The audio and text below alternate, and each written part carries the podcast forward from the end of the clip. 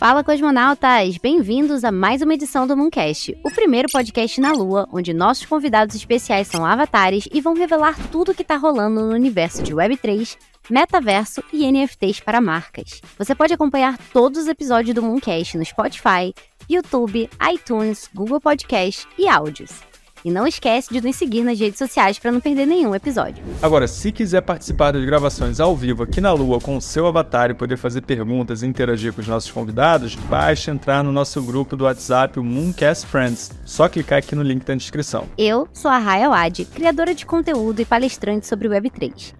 Minha missão é facilitar o onboarding de pessoas e empresas nesse universo tão inovador. Eu sou Ian Borges, CEO e cofundador da Metacosmos, uma agência e lab de tecnologias especializada em ajudar marcas a transitarem da Web 2 para a Web 3 e alavancarem seus negócios de forma relevante nessa nova era da internet. E o nosso objetivo com esse podcast é democratizar o conhecimento sobre o Web3 para os brasileiros de uma forma mais leve, mas principalmente mostrar as oportunidades de negócio para os profissionais de marketing em grandes marcas e agências de publicidade. Além, é claro, de aprofundar o assunto para entusiastas do Web3, creators, empreendedores e investidores interessados em fomentar esse mercado que não para de crescer. E nessa nova temporada do Mooncast, a gente resolveu trazer os maiores nomes da Web3 no Brasil para falar sobre temas mais específicos e compartilhar suas experiências e aprendizados práticos.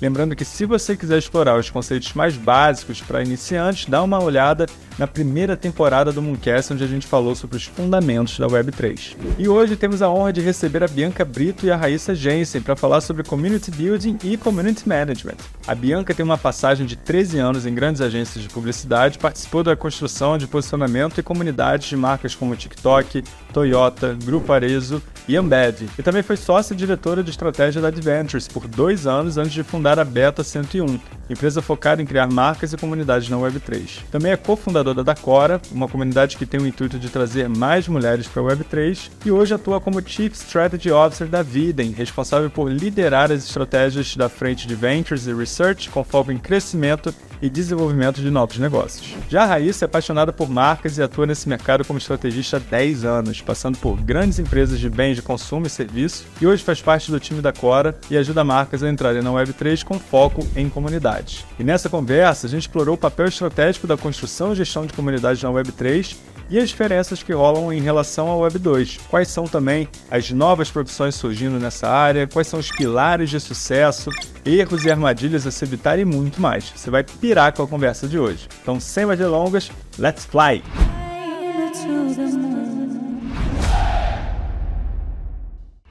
Queria que vocês se apresentassem primeiro, né? Antes da gente começar aqui com as perguntas, se apresentem aí pro pessoal. Beleza. Bi, você quer começar? Pode começar, vamos, vamos nessa. Tá, beleza, então. Bom, pessoal, meu nome é Raíssa, Raíssa Jensen, tô falando sobrenome porque aí temos outra Rai, a gente também usa Rai aqui. É, prazerzaço estar tá aqui, venho de uma carreira de marketing, então já tenho também quase aí 10 anos de marketing, tanto de serviços, bens de produto. E ultimamente, desde 2021, né, a minha vida mudou depois que eu conheci todos os conceitos de Web3. Eu acho que todo mundo que está aqui que tem alguma especialidade nesse universo vê o poder disso. E o que eu fiquei mais encantada foi que eu descobri o poder de comunidade, que era algo que eu, mesmo que existisse sempre, foi um potencial, tanto na minha vida, na minha carreira. Então, fiz parte da comunidade da Cora, estou, estou aí trabalhando junto com a Bianca em outras coisas também. E é basicamente isso, gente. Boa. É, eu acho que o mais legal é isso, né? É essa Cora, né? E tudo isso que a gente construiu dentro da Cora ter proporcionado a gente se conhecer. Então, parece que eu e a Rai a gente já se conhece há uns 10 anos, porque a Web3 é isso, né, gente? As duas Raiz, no caso, eu conheci na Cora e fico muito feliz com isso. Mas vou me apresentar rapidamente. É, assim como a Rai, eu também tive aí uma carreira é, em publicidade, em marketing, né? Então, boa parte da minha carreira aí, mais ou menos 13 anos de carreira, foi construindo grandes marcas. É, já trabalhei com diferentes tipos de categoria, desde plataformas como TikTok, TikTok, até mesmo carro como Toyota, que foi uma, uma grande marca que eu trabalhei também, é, marcas de beleza como L'Oreal, enfim. Então já trabalhei com diferentes marcas, né, e pude entender diferentes comportamentos de, de consumidor, o que me tornou uma apaixonada por comportamento. Então acho que não seria diferente quando eu me deparei com o conceito de Web3 e tudo que ele é capaz de proporcionar para gente. É, e em 2021 eu resolvi empreender justamente para focar mais nesse universo. E o que mais me encantou nisso tudo foi a criação de comunidades, né? Porque eu sempre é, acreditei que é, quanto mais a marca tivesse conectada, né? Quanto mais é, a gente conseguisse construir uma relação de confiança que gerasse valor, mais de fato você conseguia manter o seu cliente ali e gerar ali uma relação duradoura e que fosse boa para ambos, né? Então é por isso que eu sou uma apaixonada nesse ambiente Web3. Eu acho que tudo me levou a isso, né? Toda a minha carreira e tudo que eu construí até hoje. E hoje eu estou atuando ali, liderando a área de estratégia da vida, em que é um ecossistema de investimentos e negócios voltado essas grandes ideias, projetos e iniciativas que estão construindo aí a nova era da internet. Então, gente, estou muito feliz de estar aqui. É um prazer é, e também, é, só esqueci de falar uma coisa super importante, também fundei a Cora, que tem o foco é, não só de construir para a nova era da internet, mas de trazer mais representatividade feminina. É, então é um, uma comunidade de mulheres aí que estão bombando e estão criando várias coisas legais é, para essa nova era aí. Então, prazer estar aqui, gente. Muito legal. É, vocês falaram bastante sobre comunidade.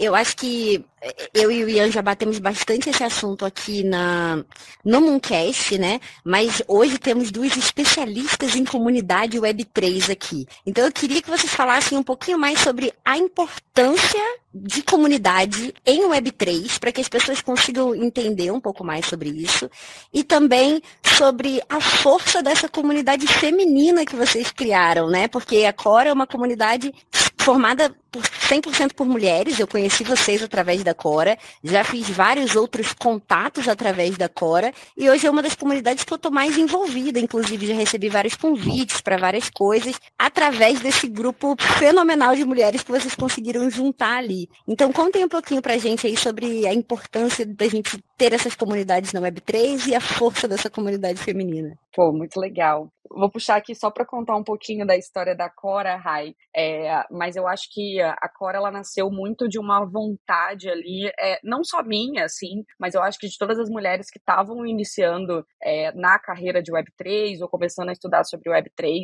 é, e se sentiam muito sozinhas, né? Eu acho que é super importante é, a gente, quando tá aprendendo alguma coisa, quando você tá, enfim, com dúvida com alguma coisa, você se sentir à vontade para perguntar. Eu costumo dizer isso, né? Que quanto mais você pergunta, né? Quanto mais questionamentos você tem, mais você aprende, né? Não adianta você falar assim, nossa, eu peguei isso daqui super rápido porque eu entendi tudo, mas é super importante você se questionar. É, e estruturalmente falando, né, culturalmente falando, é, nós mulheres temos vergonha de perguntar, dependendo do ambiente em que a gente tá. É, e eu sou uma dessas mulheres que mesmo, né, é, tendo cargos de liderança, eu sempre tive um receio de, em ambientes masculinos, às vezes questionar algumas coisas, e principalmente sobre o Web3, que era algo que até hoje, né, eu confesso que, assim, eu levo esse mantra pra vida, tá? Eu acho que não existe especialista de nada, ninguém sabe 100% de tudo, e muito menos de Web3, né? É, então eu me sentia me questionando sobre algumas coisas é, e não me sentindo tão à vontade, porque na maioria dos eventos que eu ia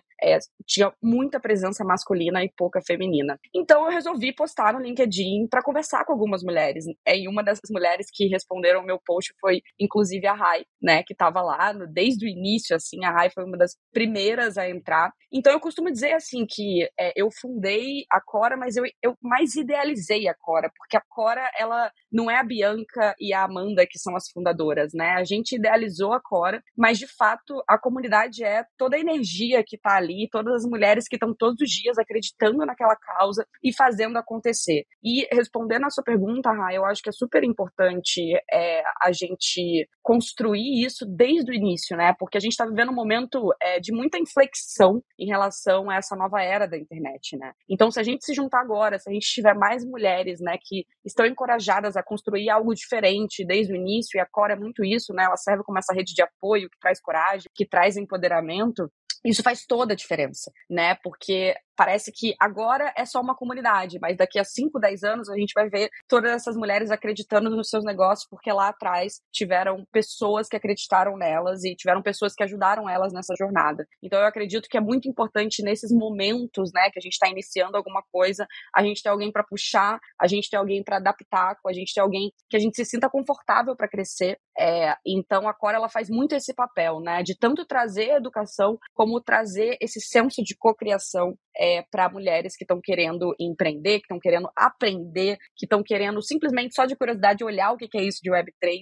É, então a gente cumpre muito esse papel. Então é isso. Muito legal. Assim, só complementando um tiquinho, assim, como uma, uma pessoa que está lá na Cora, eu já recebi a pergunta uma vez, obviamente de um homem, por que uma comunidade feminina? E, gente, por que não? Especialmente nesse mundo de, de Web3, onde junta dois mundos bem masculinos, né? Que é tecnologia e finanças.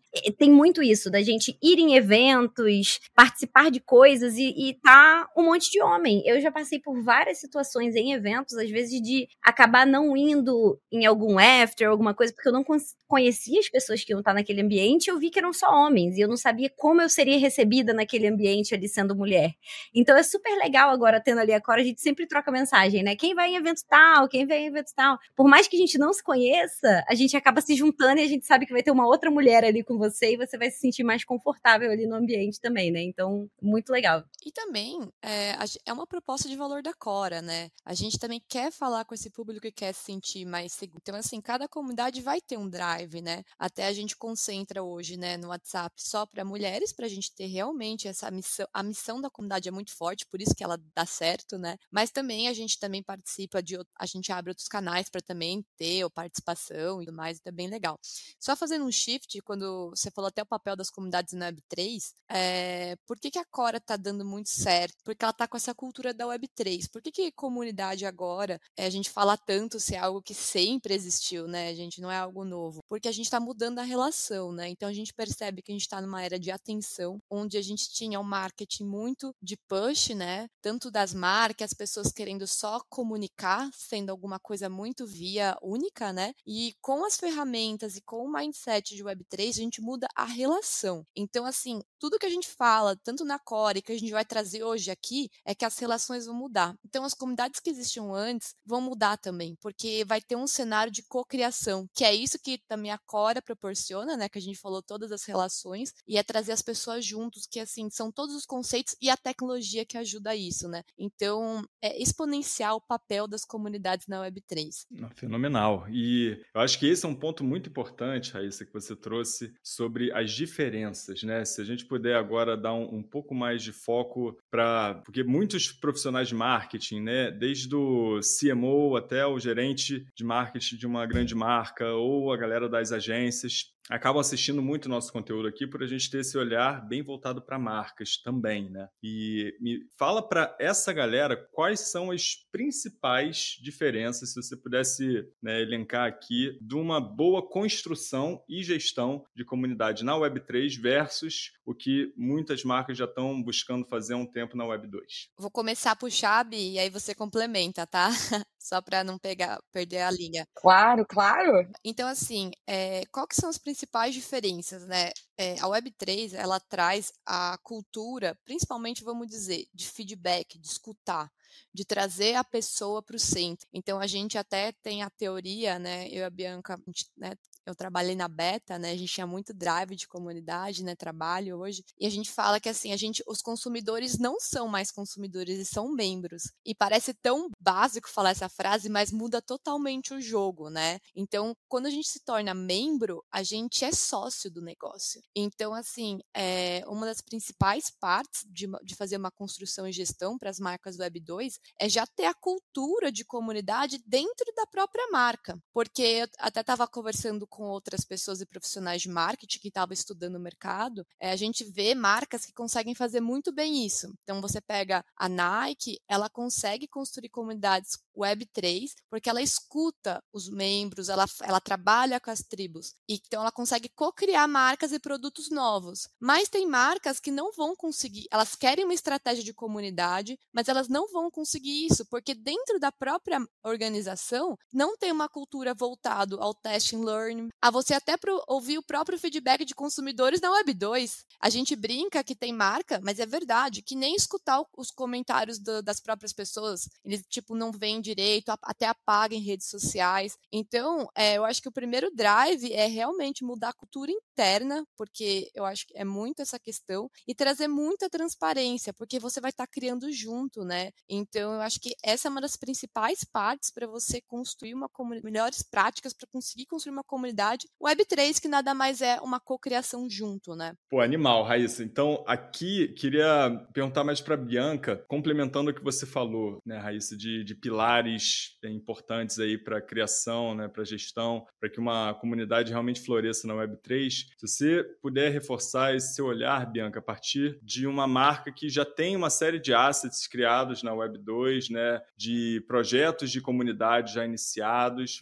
quais são, qual é aquele secret sauce, né, aquele, aqueles ingredientes especiais que a, a marca deve estar atenta agora para conseguir é, elevar o projeto né, num nível diferente na Web3 em termos de comunidade. Boa.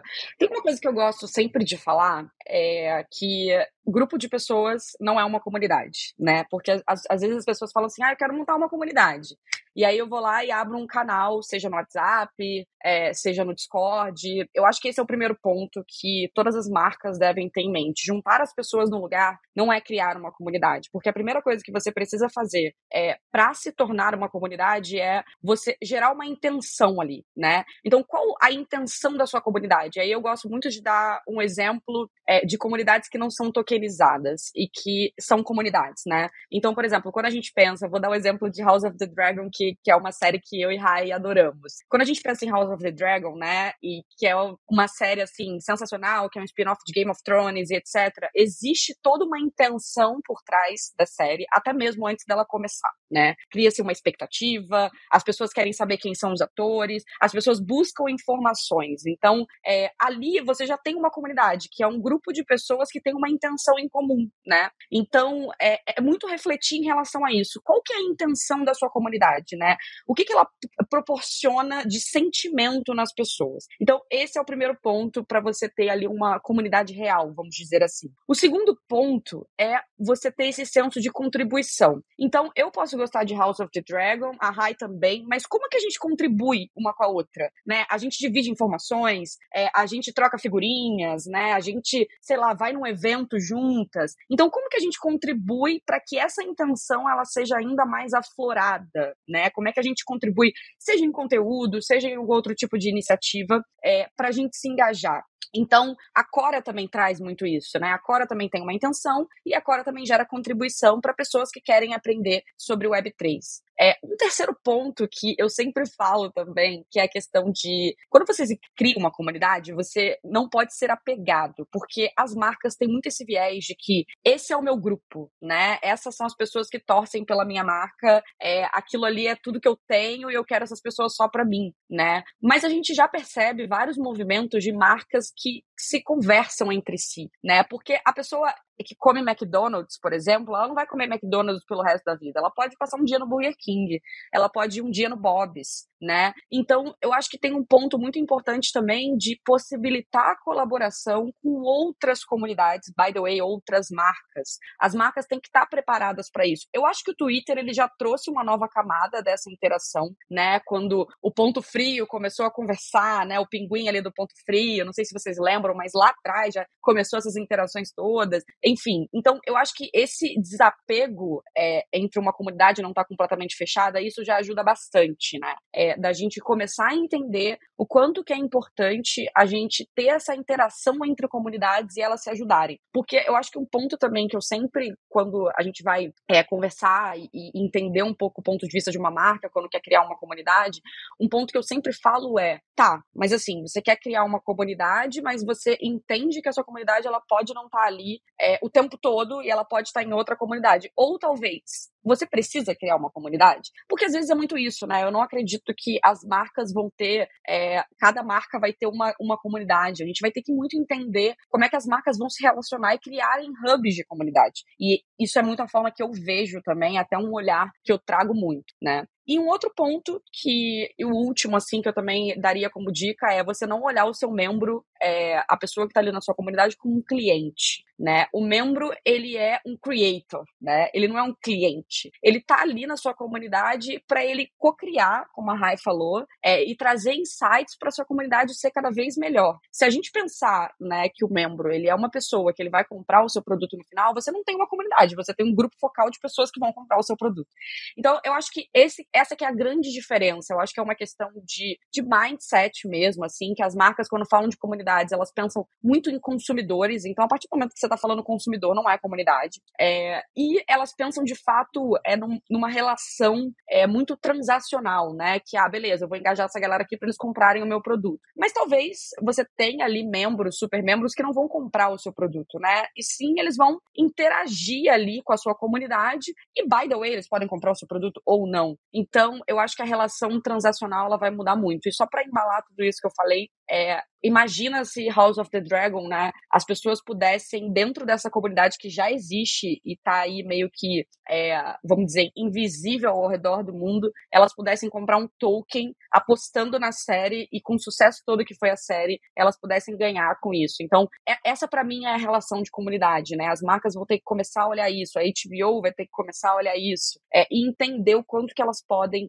é, criar essa relação ganha-ganha com os fãs. Então, esse é muito meu ponto de vista sobre uma comunidade real e não um grupo de pessoas. Muito legal. Eu acho que comunidade é, é muito isso mesmo, né? Tipo, um grupo de pessoas que têm ali um objetivo em comum, que acreditam naquela marca e querem construir junto, junto com aquela marca, né? Não querem só consumir aquele produto, mas querem fazer parte daquilo ali também. Não só tendo algo físico, mas conseguindo opinar, enfim. É muito legal.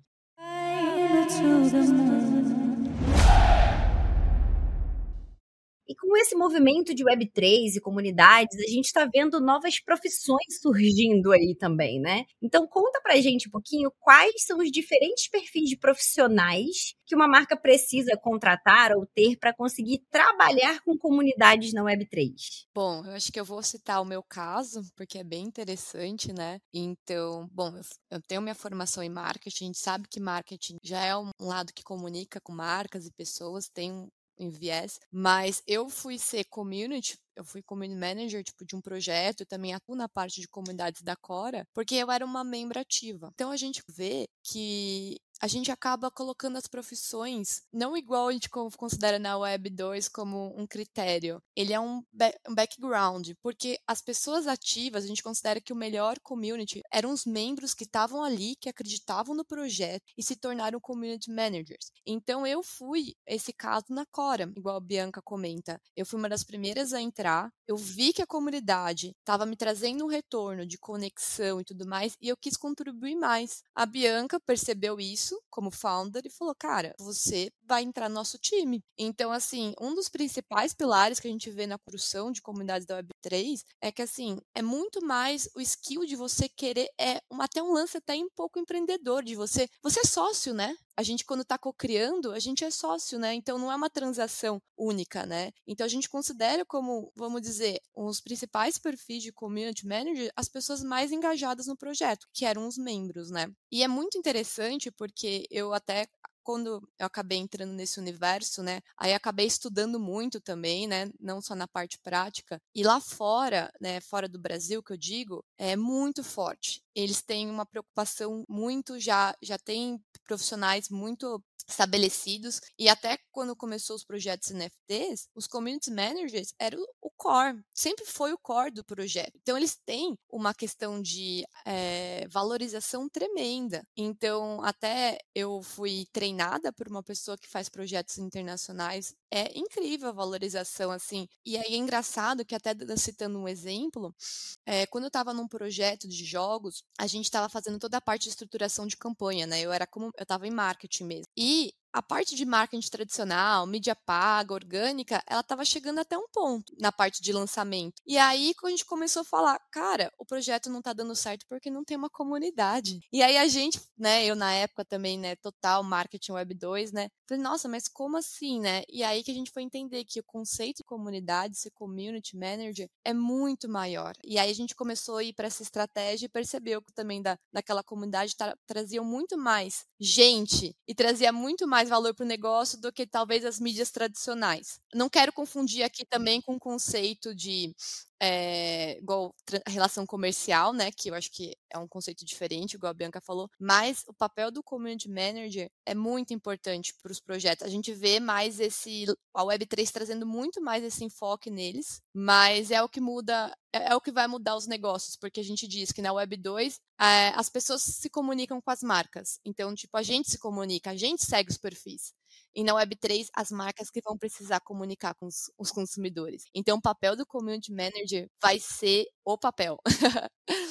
Muito legal. Aí, só para complementar um pouquinho, é, eu queria que você falasse um pouco sobre o community manager. Eu acho que pode ter gente que acaba ouvindo ou assistindo a gente aqui que não é muito familiarizado com esse, vamos dizer assim, cargo, que eu acho que a galera da Web3 já sabe. Todo o projeto que você entra ali no Discord, etc., tem um community manager, né? Mas o que, que um community manager faz, assim, em, em um tweet? Só para só a audiência aí conseguir entender um pouquinho sobre o community manager. Tá, ó, o community manager, ele vai, ele é o que lida com as relações qualitativas então ele vai lidar com as relações das pessoas na comunidade, é a pessoa que vai escutar os membros, trazer as melhores ideias e engajá-los. Então é praticamente a pessoa é o, é o pilar da, do movimento de uma comunidade. É, e, e até tem um ponto que é que é interessante falar é que na Web 2 esse termo era muito usado, né? Eu que trabalhei anos em agência de publicidade, é, a gente até abreviava e chamava de CM, né? O CM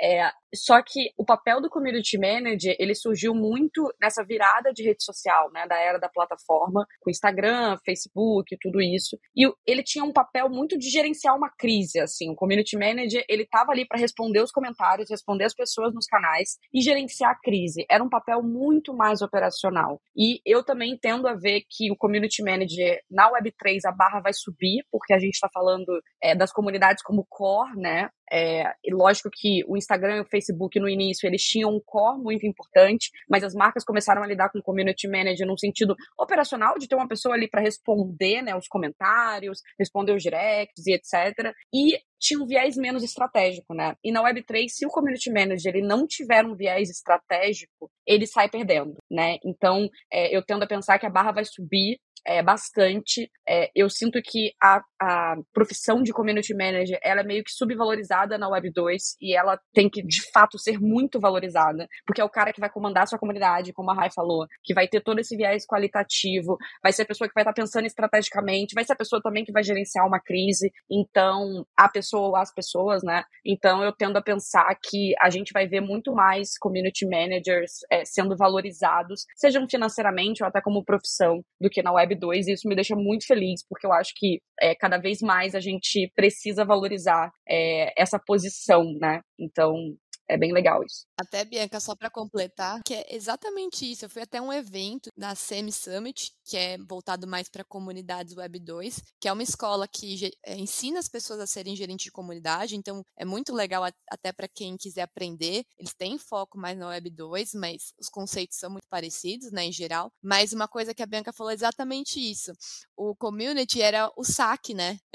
era tipo o moderador, né? Então, assim, é, sempre foi muito desvalorizado valorizado, né? Muito confundido também com social media, né? E isso que é legal da Web3, né? Pô, é diferente o conceito, né? Então é, a gente fica bem animado aí. É muito bom trazer é, luz para esses conceitos, porque realmente são, acho que pela valorização estratégica, como a Bianca reforçou, né, do papel do community management, que community manager que vai ter uma escuta mais próxima, né, sobre a colaboração e a geração de valor ali dentro da comunidade, sem dúvida essa pessoa precisa ter esse olhar mais estratégico para poder também fazer um filtro do que está pipocando organicamente ali nas dinâmicas, né, nas necessidades, nas evoluções, nas próximas, nas próximas etapas né, de evolução da comunidade e, consequentemente, dos projetos. Mas, por essa valorização também, a gente vai ver subespecializações acontecendo. Né? Então, queria que vocês falassem um pouquinho desse movimento de, dentro do, do grande guarda-chuva de gestão de comunidade, né, de community management, né, a diferença entre o perfil daquela pessoa que vai, talvez, botar mais energia para o community building, né, que é algo para quem está construindo algo do zero, né, então é, uma, é um pouco diferente, né, complementar ao community management, que é mais a gestão, né, a retenção a, a, e as dinâmicas ali de engajamento. É, tem também, como a Bianca é, comentou ali no início dos pilares, também o community é, relationship, né, que é o cara que vai conectar com outras comunidades também, né, essa pessoa que vai, vai trazer né, essa, essas, essas pontes entre diferentes comunidades e vários outros perfis que, que se vocês puderem falar assim do movimento que vocês estão observando, do que você acredita que as marcas vão precisar cada vez mais, né, marcas grandes com equipe, equipes maiores, integrando isso tudo com né, o, as equipes de marketing, as, as agências, né, com as suas estruturas de, de CMs e SAC e toda a estrutura Web 2 né, já consolidada. Quais são esses outros perfis e, e especialidades que vocês veem nascendo aí? O que, que elas fazem na, na visão de vocês? Legal. É, eu acho que a gente vai ver muito um movimento de evolução da própria área de marketing, né? Então, eu acho que a gente vai perceber cada vez mais profissionais meio híbridos é, entre marketing e comunidade, porque comunidade não deixa de ser uma nova forma de você se relacionar e, by the way, de você ser uma vertente ali do marketing. Então, visto isso, eu vejo muito que essas subprofissões ali é, de community vai ser desde a estratégia, que é o que você falou, que é o community building, né, que não deixa de ser uma estratégia de comunidade onde você vai precisar entender qual que é o seu público, é, qual que é o contexto de mercado que você está inserido, quais que são os canais, porque as pessoas tendem muito, né? E a gente viu muito isso, gente. Assim, eu falo isso porque eu vivi muito a era ali, é, quando todos os clientes queriam ter rede social. Todos, assim. Todas as subcategorias possíveis. Ah, eu quero ter um Instagram. E aí foi aquele boom de agência de marketing digital, né? É, e é, é a mesma coisa, assim, eu tô vendo exatamente o mesmo movimento. Tá, mas será que faz sentido o Instagram para você? Será que você vai ter conteúdo para postar ali todo dia? E às vezes o Instagram, ele fazia sentido em 2015, mas talvez ele não faça em 2023, porque hoje, né, o modelo do Instagram, ele não sobrevive com orgânico, né? Então, é, é, é muito esse pensamento estratégico, né? Qual que é o espaço que você quer estar, tá, né? É, qual que qual que é o canal que você acha que faz mais sentido? Poxa, eu quero estar no Telegram porque o Telegram é a plataforma mais legal de todas. Tá bom, mas o seu público tem Telegram? Você já fez uma pesquisa? Então, toda essa estratégia que se assemelha muito como uma estratégia de marketing, ela, ela faz muito sentido para o community building, né? Não é só construir uma comunidade. E a gente viveu isso na pele, né, Rai? Assim, porque logo no início da Cora, é, todo mundo queria ir pro Discord. E a gente bateu o pé de falar assim: não, a gente não vai pro Discord, porque a gente quer trazer mulheres que não estão ainda tão no Web3 e que elas podem conversar aqui no WhatsApp. Depois de cinco meses, seis meses, a gente criou o Discord da Cora. É, e hoje em dia a gente tem pouquíssima interação no Discord, é muito mais no WhatsApp. Então, assim, por mais que tenham pessoas online no Discord, a nossa comunidade é ainda mais do WhatsApp. Então a gente foi sentindo isso com o tempo. Então o community building ele tem esse papel muito estratégico de definir métricas, é, de entender realmente como é que ele extrai valor. É, e eu também vejo muito essa, essa questão de partnerships, né? Que é um cara que se assemelha também ao cara de collabs, ao cara de influência dentro do marketing tradicional, né? Então a gente tinha aquelas pessoas ali é, que tinham uma relação, né, sejam com influencer, embaixadores, que conseguiam enxergar pessoas, né, é, para fazer collabs. E eu vejo muito esse papel também, né, que o community relationship ou partnership vai ter. Então, é, só, só abrindo esses papéis, eu acho que são papéis super importantes, porque eles não deixam de se assemelhar com uma estratégia de crescimento. E eu acho que toda comunidade, ela precisa ter a sua, a sua própria estratégia de crescimento. E a estratégia de crescimento de uma comunidade é muito diferente de uma estratégia de crescimento quando você quer vender um produto, por exemplo. Porque a comunidade você tem que construir na mão. E é isso que eu sempre falo, assim, comunidade é algo que você vai sentindo, você vai entendendo, você vai construindo na mão. A gente começou com Cora Talks, aí depois mudou, aí mudou a frequência, entendeu como é que... Então você tem que ir sentindo com o seu público ali é, e ouvindo muito, né? E um outro movimento que eu, eu vejo muito forte também é porque no, no CM da Web 2, né, eu via muito essa questão é, do, do gestor de crise, né? Porque em algumas empresas existe uma pessoa específica para gerir crise, né? Isso faz muita diferença. É, e eu vejo muito mais o CM da Web 3 é apto a gerir crises, porque de fato a gente vai estar tá falando de comunidades tokenizadas, a gente está falando é, de comunidades que, querendo ou não, precisam prestar contas, né? Você não está só comprando um produto e pronto, acabou. Você está falando de, de uma relação de longo prazo.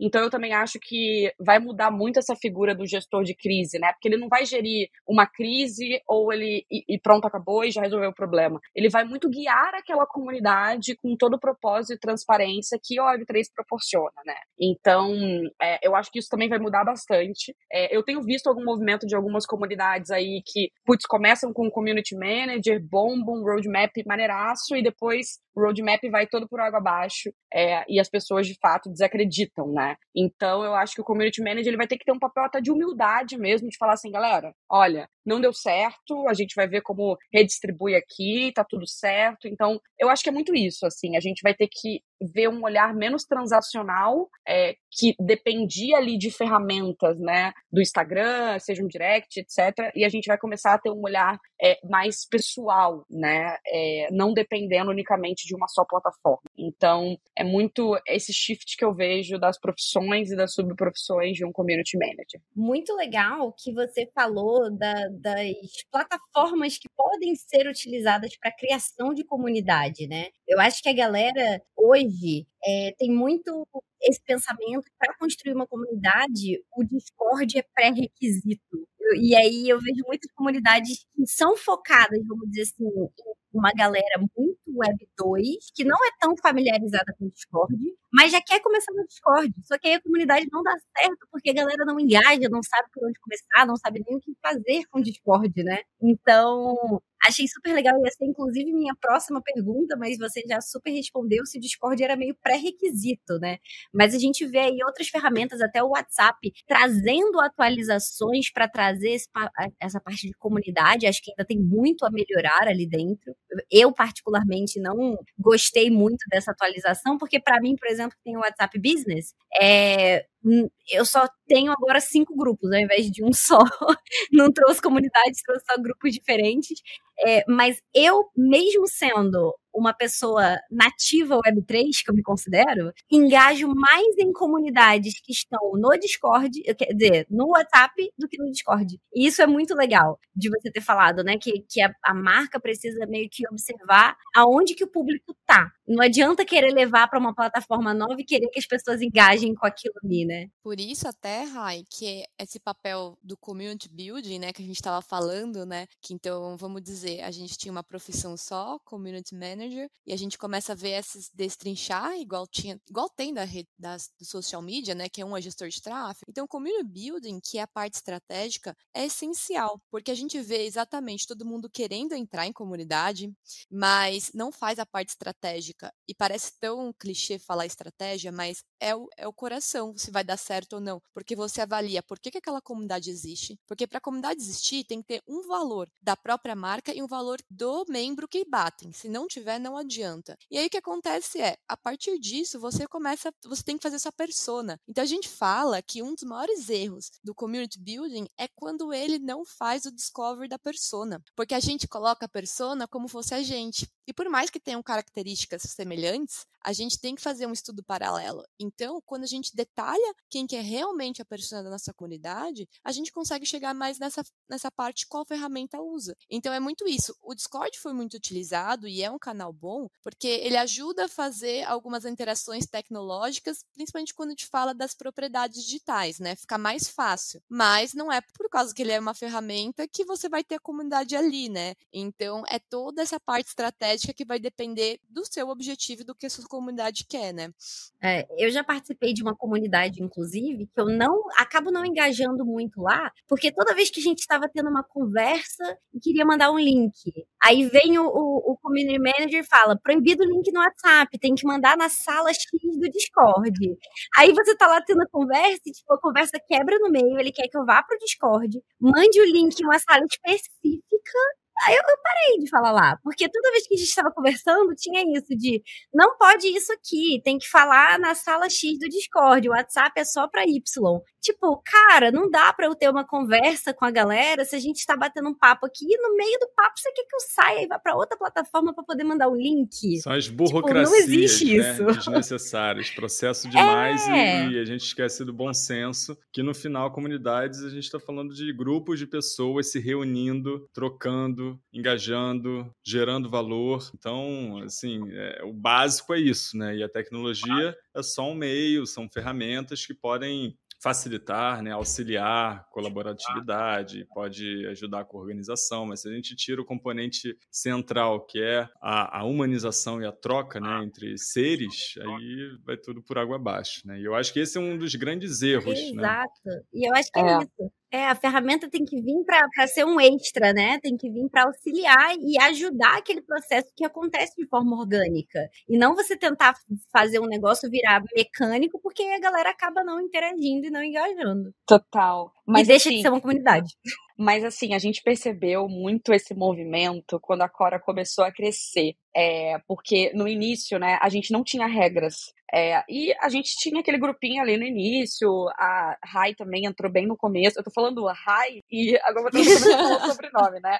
Mas ambas as Rai's entraram bem no começo e sentia que era algo muito orgânico ali. É, só que quando a nossa comunidade começou a crescer, é, por exemplo, vou dar um exemplo que acontece muito, assim. É, tem muita produtora de conteúdo ali. Imagina se todas as produtoras de conteúdo começarem a publicar é, os posts que elas estão fazendo. Eu adoraria que a gente tivesse uma dinâmica é, que todo mundo conseguisse falar assim, gente, olha o post novo que eu fiz. Só que se todo mundo, se 250 mulheres resolvem postar todos os dias os posts que elas colocaram no Instagram, a nossa comunidade fica spamizada, né? E aí o bom senso, né? Ele às vezes é muito difícil, porque o bom senso para mim às vezes não é o mesmo bom senso pro Ian, não é o mesmo bom senso pra Rai. Que a Bianca falou, que a gente conversa muito, é isso. É... A comunidade é para ser um ambiente seguro. As pessoas estão ali, elas compartilham coisas. Então, essa sensibilidade de você ter que chamar às vezes a atenção de alguém, que é, é natural, qualquer lugar a gente. E é, é bom até o feedback, mas a gente tem essa sensibilidade de puxar a pessoa para num particular, né, que a gente fala numa uma DM e tal, para porque todo mundo quer ali quer colaborar. A gente, graças a Deus, não teve nenhum caso grave que então assim são as pequenas práticas que vão no fim ajudando a comunidade a se tornar maior ainda. Até a pessoa fala: "Puxa, obrigada pelo toque, até eu tô aprendendo", né? Então essa sensibilidade de você lidar com pessoas, né? Por isso que tal a gente fala tanto também, até tô pegando outro tópico aqui. A gente fala tanto das inteligências artificiais e as máquinas que vão ajudar pra caramba, mas o contato humano que a gente tem em comunidade vai ser o diferencial, a, a fala, a vantagem competitiva sustentável de um negócio. Eu acredito muito nisso.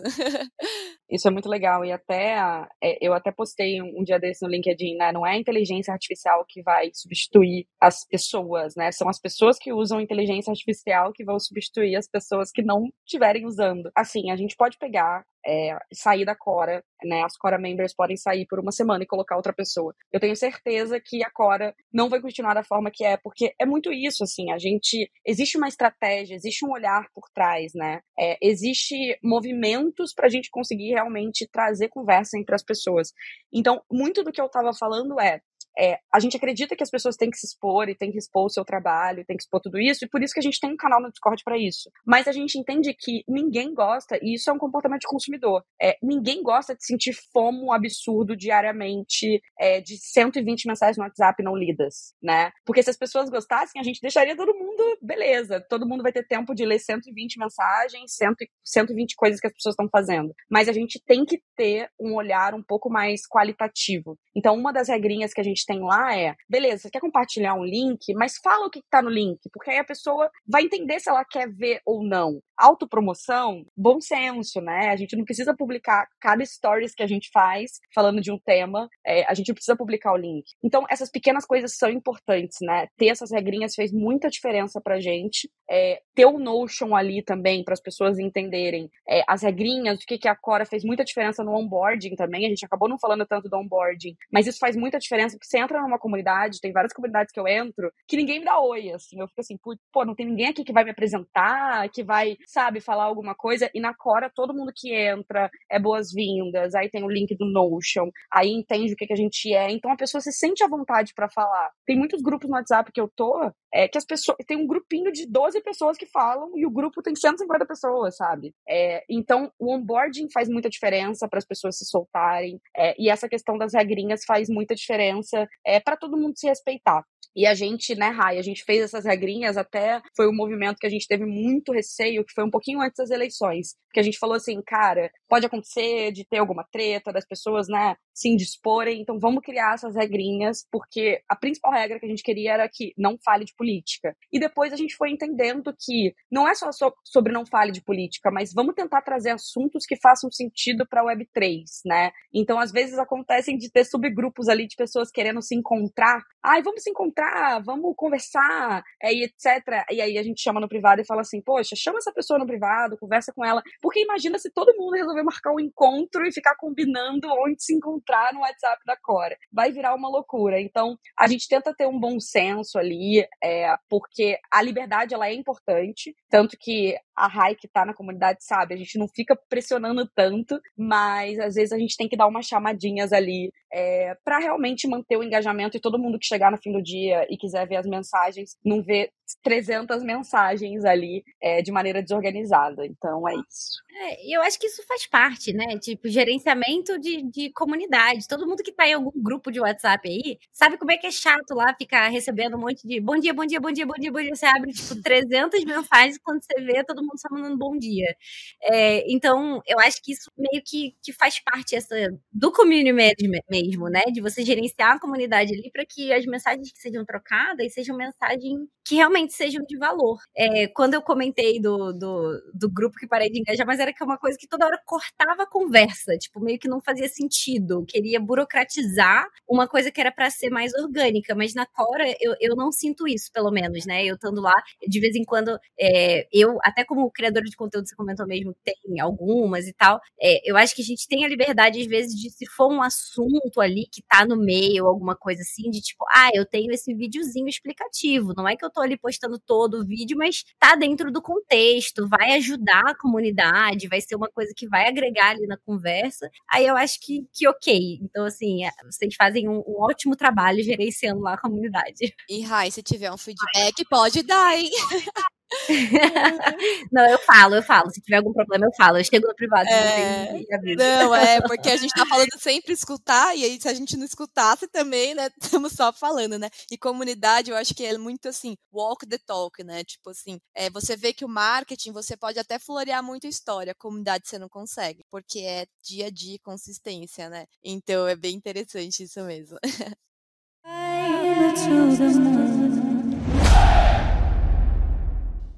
Eu acho que, sem querer, a gente falou de vários erros né, e armadilhas que, que as marcas devem evitar, né? Ou né, qualquer pessoa que queira criar sua comunidade, um creator, né, uma pessoa que esteja lançando a sua coleção de NFT, um artista, né? Todo, todo projeto na Web3 que demande uma comunidade, pelo que a gente percebe, né, os maiores projetos, os projetos com mais sucesso são aqueles que souberam lidar muito bem com esse aspecto da comunidade. Mas o que, que vocês poderiam dizer assim a mais e reforçar da experiência de vocês, ajudando players a construir suas comunidades, dos experimentos próprios que vocês já tiveram, né? Quais são as armadilhas principais que alguém tem que sair aqui hoje com consciência e clareza a se evitar na hora de criar e gerir uma comunidade na Web3? Ó, eu vou começar aqui a falar principalmente da parte estratégica, né? Então vamos lá. A gente então, se eu sou uma marca, falar como marca, é, o que acontece é muitas vezes o objetivo, a marca quer uma comunidade, mas ela confunde muito a estratégia do go to market, que é assim, quero lançar, quero vender, quero uma relação comercial, com go to community. Então assim, o que acontece a gente vê que tem uma confusão muito grande das marcas entenderem e misturarem as duas estratégias que são diferentes. Então, o que acontece é, as marcas às vezes querem construir uma comunidade por esse lance comercial. E isso invalida, você não consegue criar. Então, o que acontece é, quando esse desejo da comunidade vem de uma marca que não está com a cura, ela já vem com os tópicos de KPI. Ah, eu quero audiência, eu quero isso, eu quero aquilo. É errado? Não. Só que você está com objetivos diferentes. E aí você não consegue nem deslanchar essa comunidade. E aí o que a gente diz é que a gente tem que lidar como duas entidades organiza organizacionais diferentes, a comunidade e o negócio. O go to community, ele não pode ser uma relação comercial, porque você está falando de pessoas. Porém, ele ajuda no go to market. Então, essa é a estratégia que as marcas têm que ter na cabeça. É, você tem que criar sua comunidade, se, ó, se faz sentido do escopo, né? Para você ter uma relação qualitativa, para você colocar os seus objetivos, se são feedback de, da, sua, da sua marca e por aí vai. E isso vai ajudar, igual a Bianca falou anteriormente, a depois as pessoas quererem comprar. Talvez a comunidade não necessariamente vai comprar os produtos, mas ela vai dar um feedback legal, ela vai co-criar. Por exemplo, é, vou dar uma marca Web 2 mesmo, mas que é muito interessante. A Sephora, não sei nem se estou falando certo, a pessoa falando diferente. Cada um de... fala um jeito, né? É, marca de, é. de cosmético. Eu também não sei como falar. É, eu falei, deixa eu... Sephora. O que importa é, errado, é a gente se fazer entender. Sephora, Sephora, Sephora. Cada um fala um jeito. Ela criou uma comunidade, tipo, por fórum, porque ela conectou o quê? Mulheres que gostam de falar de vaidade. E é, um core, e é uma missão, um objetivo muito forte, porque as mulheres gostam de compartilhar. Muitas mulheres gostam já, já falam de maquiagem, já falam de cabelo, sem necessariamente ganhar com isso, né? Então ela já identificou uma dor. E aí, a comunidade dela até hoje é super ativa, é um fórum que tem super legal, enfim, tem até mais de um milhão de pessoas, tem audiência, enfim. Mas uma das coisas mais legais que, assim, eles conseguem conseguem prova social, que assim, as mulheres compram da loja e postam elas com os produtos. Então eles já conseguem organicamente é uma validação. E outro caso foi que na Europa, que era mais forte essa comunidade, é, as mulheres conversavam ali e viam que não tinha uma linha de produto para peles, não lembro qual que era, caucasiana, etc. O gerente, o community manager, viu isso, falou para a equipe, eles pegaram, criaram uma linha, não sei se foi da própria marca, e se tornou sucesso. Então, assim, o que acontece é, ali a comunidade deles não é para vender, eles querem que as pessoas conversem, as pessoas façam. Porém, esse go-to community ajuda a vender. Então as marcas têm que só diferenciar. Se eles entrarem como estratégia de comunidade para já querer audiência já linkar para venda, vai ser muito difícil construir uma relação de verdade, né? Então a gente diz muito, né, até na beta, né?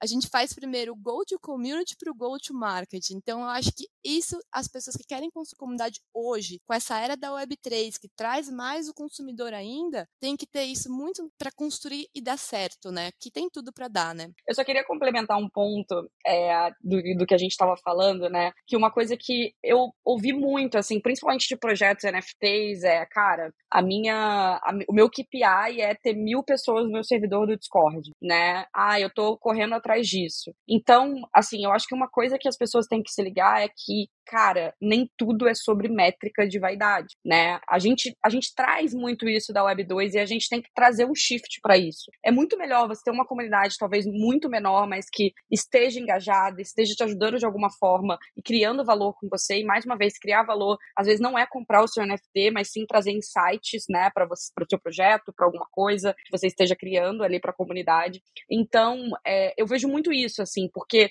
de fato, quando você pensa na métrica de vaidade, você você ainda está com muito uma cabeça de produto, né? E, e o shift que a gente vai dar para a Web3 é justamente você querer diminuir né, o valor de aquisição e aumentar o LTV, usando métricas até de marketing, né? Mas quando a gente vai falar, por exemplo, para um cliente mais tradicional, ah, qual o valor de uma comunidade? Cara, a comunidade as pessoas querem estar nela. Então, o custo de aquisição é zero, né? É, e você aumenta o seu LTV, né? Você, de fato, consegue criar iniciativas, se você for um bom gestor de comunidade, para as pessoas se manterem ali, né? Então, esse é o grande ponto. A gente descentralizar esse olhar, né, de ter um grupo de pessoas, uma intenção, como eu falei no início. Você tem um custo zero de aquisição, porque as pessoas vão fazer de tudo para estar ali dentro, né, e quererem entrar ali. Você não precisa ficar chamando as pessoas um a um ou pagando para as pessoas entrarem, aí pagando no sentido, tô falando até de mídia, mas você precisa de um esforço de um bom gestor de comunidade que vai estar ali vivendo aquela comunidade. Então, um ponto muito importante é a gente vai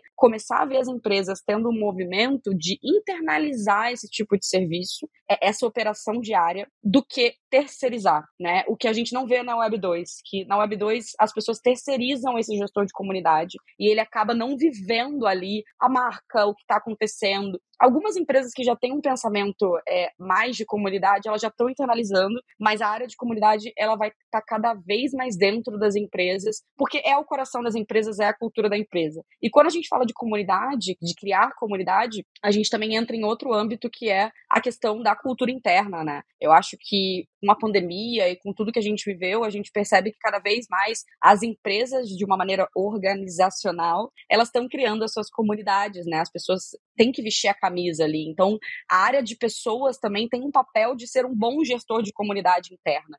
Então, são dois conceitos, não vou, não vou entrar muito nesse, porque eu sei que a gente já está no final, mas eu acho que é legal da galera entender. Comunidade, criar comunidade é, tem um ponto de vista externo, mas também tem um ponto de vista interno é, quando a gente fala de cultura de dentro para fora. Então, eu acho que isso é muito importante. Qualquer pessoa que quer estudar sobre comunidade, entender um pouquinho, é, entender esses dois lados. E eu acho que esse, essas seriam as minhas dicas que eu daria. Muito bom, muito bom, meninas. Olha, é um papo que eu conseguiria ficar aqui, tipo, mais uma hora falando, mas a gente está chegando aqui nos finalmente, já temos uma hora aí de, de gravação. É, pessoal, alguém gostaria de fazer alguma pergunta? Mandem no chat para que a gente consiga ler aqui a pergunta e sair aqui na nossa gravação. Ian, tem alguma consideração final aí também, antes da gente ir encerrando aqui com as perguntas? Sim, eu acho que uma coisa que tanto a Raíssa quanto a Bianca trouxeram é, ao longo de toda a conversa que eu gostaria de reforçar, eu acho que é o ponto principal, né? É o papel estratégico, community building, community management, tudo que a gente está falando aqui, vai assumir e já está assumindo nas dinâmicas de projetos na Web3. Então, marcas, né, entusiastas, investidores entendam né, o papel estratégico que o Community Management tem para que vocês possam tomar decisões estratégicas e relevantes aí na estruturação das suas equipes, nos novos projetos, porque uma coisa que funciona muito bem é um modelo híbrido, que revoluções né, tendem a ser mais raras, né? então a gente vê uma evolução e empresas né, parceiras que possam te ajudar nessa estruturação inicial, que possam te ajudar no no, treinamento interno, cultural dessas práticas, desses olhares, que possam também recrutar community managers eh, junto das suas equipes operacionais nas suas próprias tribos, em com outras comunidades aí, com pessoas que, que possam agregar na equipe. Então, ter parceiros te ajudando, ter empresas né, como a própria né, Beta, é, que, que desenvolveu toda uma expertise em torno disso, né? a Metacode também tem ajudado a galera nessa direção, pode ser um alavancador indicador muito legal para você iniciar um processo desse sem tantos riscos, com mais assessoria e a partir dessa evolução, você ir criando essas estruturas internas, porque você vai trazendo mais olhar estratégico, você vai envolvendo a comunidade no core de, várias, é, de vários elementos da, ao longo da sua empresa. Né? Então, é, eu acho, só queria reforçar esse ponto que eu acho que é muito legal e isso pode trazer um olhar muito, muito importante para esses gestores, esses líderes nas né? empresas que não sabem muito bem né, o próximo passo a dar. Né? Então, conversar com essas empresas empresas e pessoas de fora, assim, nesse primeiro momento, pode te ajudar com essa estruturação inicial. O que você falou vai muito de encontro com tudo que a gente também está trazendo na Cora e esse universo Web3, é educação. Até o tema community, community manager e tudo mais, é uma educação também para os profissionais que estão nas marcas. Então, é um conceito, é, comunidade sempre existiu, mas o que a gente está fazendo hoje é um conceito que a gente precisa aprender, a gente precisa estar tá na prática. É um universo que vai abranger muito, vai ter trazer muita profissão. Está sendo lá fora mega valorizado, aqui no Brasil já começa um movimento grande e a gente está falando de pessoas, conexões, então o networking fica maior ainda, então tem esse exponencial. Eu acredito muito na comunidade, sou uma pessoa que consegui muitas conexões, minha vida transformou muito através dessa conexão, então assim, é uma das coisas que eu mais acredito, então esse papel aí tá no meu coração. E aí, Bi? Boa, também faço das minhas das palavras da Raia as minhas, assim, eu acho que comunidade e comportamento humano é um assunto que eu sou completamente apaixonada, porque eu acho que no fim da história, tudo que a gente faz, tudo que a gente se entrega é sobre criar relações, né? Então eu sempre pensei muito nisso, assim, é, os projetos que a gente entra, o trabalho que a gente topa, é, as pessoas que a gente de fato escolhe para entrar na nossa vida é sobre relações. E eu acho que as comunidades elas têm muito um papel de unir pessoas com interesses em comum para criarem algo maior, né? Então eu acredito que se essas pessoas elas puderem ganhar juntas, elas puderem crescer juntas de uma maneira mais fluida e estando em qualquer lugar do mundo, que eu acho que isso que é o, o mais sensacional, é, realmente a gente vai ter uma ampli, amplia, amplitude da criatividade muito grande. É, eu vejo muito que as comunidades elas vão é, conseguir conectar esses pontos para a gente ter mais soluções criativas para o mundo como um todo. Então eu vejo muito nesse sentido e inclusive eu queria até trazer uma referência aqui que é a Beta Label, é, Beta não, Meta Label, é, que eles conectam várias comunidades e interesses de pessoas que trazem todo esse olhar para criar novos projetos. Então, eu acredito que iniciativas como a Meta Label é, vão surgir muito, porque de fato as comunidades elas precisam se unir, é, as pessoas com interesses em comum elas precisam se unir, e eu dei sorte de postar no LinkedIn e conseguir juntar essa mulherada foda na Cora, é, junto com a Amanda ali também, que tinha feito um post uma semana antes, mas eu acredito que é, se a gente tiver ferramentas e plataformas que consigam conectar as comunidades, não da forma que o WhatsApp fez, que eu acho que concordo com a Rai, que eu acho que não tá legal, a gente vai ter mais projetos aí brilhantes é, pelo mundo. Então, é, é isso. E muito obrigada, gente. Foi um prazer estar aqui. Eu adoro falar sobre esse assunto. É, muito obrigada mesmo. Temos uma pergunta aqui da plateia, da nossa plateia. A Lu perguntou o seguinte: Mulheres, eu sou uma mulher preta Penso e estudo muito sobre a inclusão de outras mulheres pretas na tecnologia. A Cora tem alguma vertente pensada e ou voltada para auxílio na inclusão dessas mulheres na Web3? Lu, vamos conversar. A gente, na verdade, tinha uma pessoa que estava responsável por essa área, mas essa pessoa ela não conseguiu tocar porque ela estava com outros projetos. Mas, de fato, a gente rodou uma pesquisa é, há uns dois meses, três meses atrás, né, Rai? É, e a gente tem pouquíssimas mulheres pretas é, na nossa comunidade e a gente quer realmente é, trazer cada vez mais. Assim, a gente tem é, ela, é claro que a gente tem né, um cuidado com isso, mas a gente precisa de mais pessoas é, trazendo esse olhar para a comunidade. Então, a gente está precisando de uma embaixadora. Então, se você quiser é, ser a nossa embaixadora e ajudar a gente nessa missão, ser uma Cora Member é, vai ajudar bastante. Com certeza.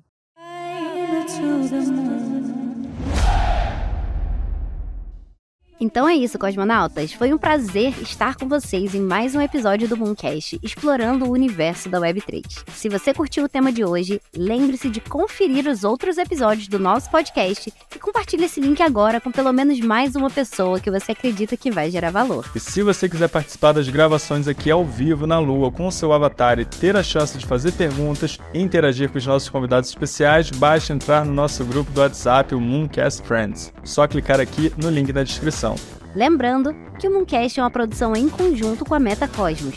E para conhecer mais sobre nossos projetos, é só seguir o arroba R-A-I-A-U-A-D, nas redes sociais para mais conteúdo sobre o Web3 ou entrar em contato para agendar palestras sobre o Web3 de forma simplificada na sua empresa. E se achar que precisa de um parceiro para te ajudar a alavancar sua marca de forma relevante na Web3, trabalhando com as suas equipes de marketing e agências de publicidade, acesse o site metacosmos.com.br, Cosmos com K, e conheça nossos serviços que vão desde consultoria estratégica, treinamentos em company, pesquisa de mercado até execução de A a Z das suas ativações em metaverso e com NFTs. Acesse o site e agende uma consultoria gratuita para que a gente já possa te orientar com os passos iniciais. Valeu, cosmonautas! Os links todos estão aqui na descrição e a gente se vê no próximo episódio do Mooncast.